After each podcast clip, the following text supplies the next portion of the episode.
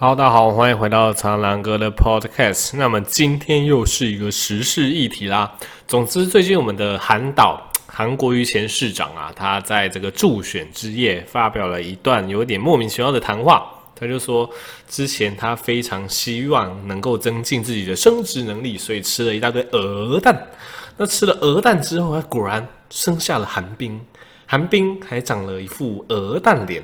因此他就去鼓励。李梅珍哎，吃这个鹅蛋。李梅珍说她吃了一百多颗鹅蛋。那么我就非常好奇啊，我去研究一下鹅蛋它到底有什么营养素，它到底对于什么助孕啊，怎么样，有没有一些注意之类的？今天就来分析给大家听吼。那么首先，我们先讲一下鹅蛋的营养素好，我们先从三大营养素开始。基本上，鹅蛋、鸡蛋、鸭蛋，它大概是同类型的一个食物嘛，这大家应该不反对。我们可以先做个比较。那以蛋白质的部分，其实三种蛋并不会差非常多，但要需要注意的是啊，鹅蛋它的蛋白质含量稍微少一点点。如果你用每百公克去计算的话，鹅蛋它的蛋白质含量大概只有鸡蛋的九成左右。但是鹅蛋一般来讲是比鸡蛋还要大颗啦，所以如果你都是以吃一颗蛋来讲的话，那或许你摄摄取的蛋白质的量都是差不多的吼。那再来脂肪的部分，这个就要注意了。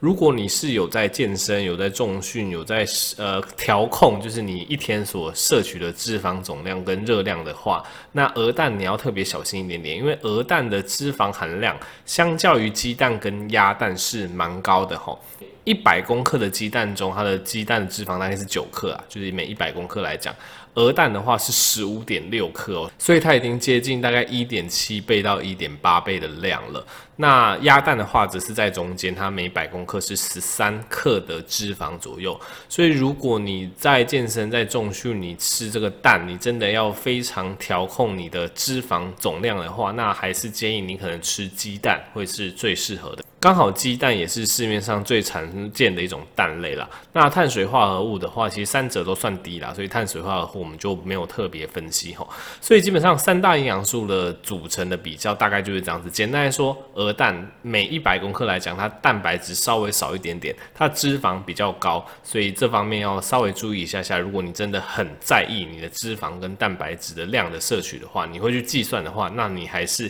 以鸡蛋来当做你这个营养的一个。主要蛋类是比较适合的选择。好的，那么来讲一下它其他的微量元素好了。那其实因为鹅蛋里面刚刚讲了，它脂肪比较高。其实脂肪比较高，它有一个好处，就是它可能含有更多的所谓的脂溶性的一些维生素啊，或者是一些微量元素等等。那鹅蛋中里面它的脂溶性维生素其实蛮丰富的，包括维生素 A、D。E、K 之类的，那几乎所有的 B 群的维生素，其实鹅蛋里面都找得到。那大家最近看一些文章，应该也会爬到说，其实鹅蛋里面也富含蛮多种啊矿物质跟微量元素，包括钙啊、磷啊、铁啊、锌啊、硒之类的。那我就要特别讲一下锌的这一部分了哈，因为基本上韩国人说吃鹅蛋有助于这个生殖力，理论上其实算是有道理，因为第一个鹅蛋中里面算是还蛮富含锌这个。成分，那大家都知道，其实很多营养保健食品都会强调啊，它有含有锌啊，还是怎么样？那锌的话，基本上它可以让你的精子活动力比较好啊，可以调节呃射护腺里面一些新陈代谢等等。那一般来讲，我们都会说锌对男性的生育力是有助益的吼。但是要特别注意的是啊，其实大部分广告它其实都夸大了这个所谓的补充锌的一个效果，因为大家要知道，我们平常吃的食物，其实如果你是正常规律饮食，那三餐均衡饮食的话，理论上你吃的锌的量本来就该够了，所以基本上如果你是男性的话，一般。一天这样子摄取锌的总量，它其实就可以让你精子活动力是一个正常的状况。那在你平常摄取锌的总量是足量的状况下，你再额外补充多余的锌，它到底对你的生殖力还是怎么样，有没有好处？老实说，我个人是觉得非常有疑问啦。因为其实以目前一般来讲，我们在推保健食品，保健、保健、保健，其实它有一个非常重要的一个观念，就是它是要去补充你所不足的。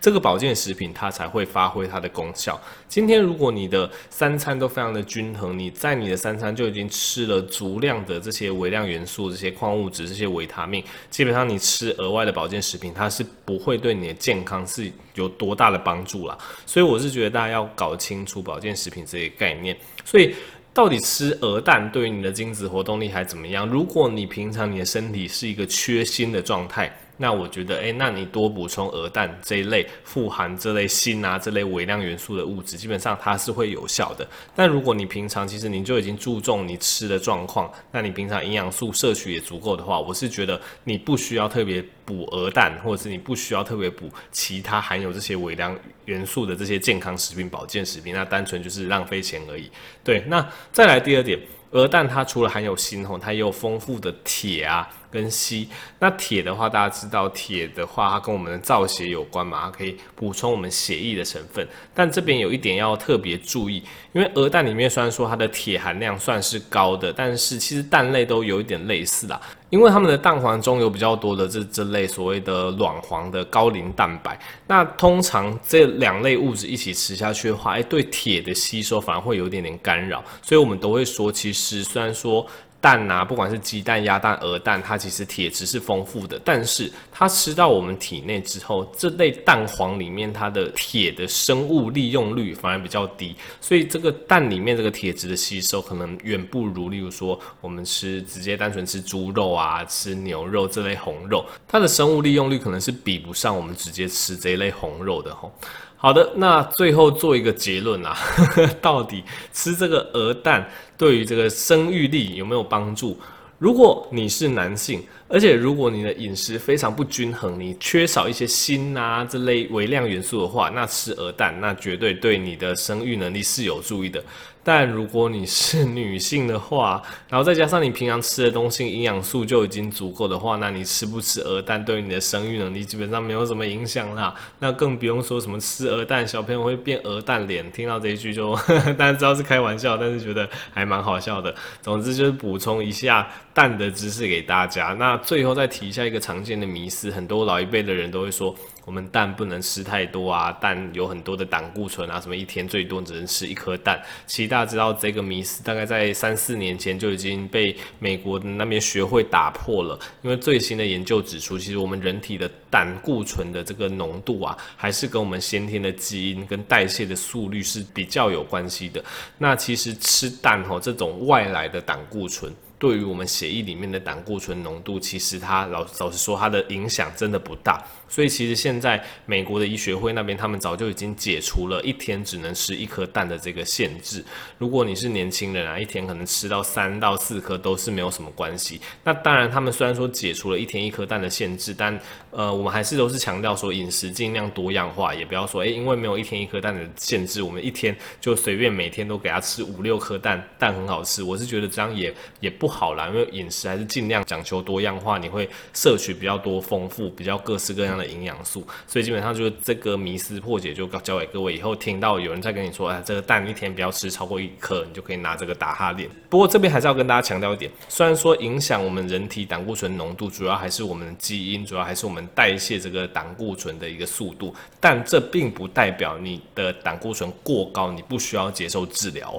就很多人把这两件事情搞在一起，他以为说，哦，那既然食物不影响，那是不是我也不用治疗？不，不对，就是即使食物它比较不会影响你血液中的胆固醇浓度，但是你血液中胆固醇浓度过高，尤其是坏的胆固醇，它还是会大大增加你心血管疾病、然后血管疾病的风险。所以你胆固醇高，你一样还是要接受，就是可能饮食上面的调控，你还是要注意，然后可能会需要一些药物的辅助。但是就给大家一个概念，现在其实我们外面吃的食物对我们胆胆固醇其实影响相对来讲没有那么大，所以基本上大家就是不用太畏惧饮食中的胆固醇啦。好的，那么这集 podcast 就到这边，希望大家有学到一些东西。那如果想要吸收更多医学知识，可以购买九十趴有关性别医学常识，没有人教这本我是我畅销书，那也可以订阅我在方格子的专栏苍狼哥的小儿加一知识大补帖。我们就下集再见喽，拜拜。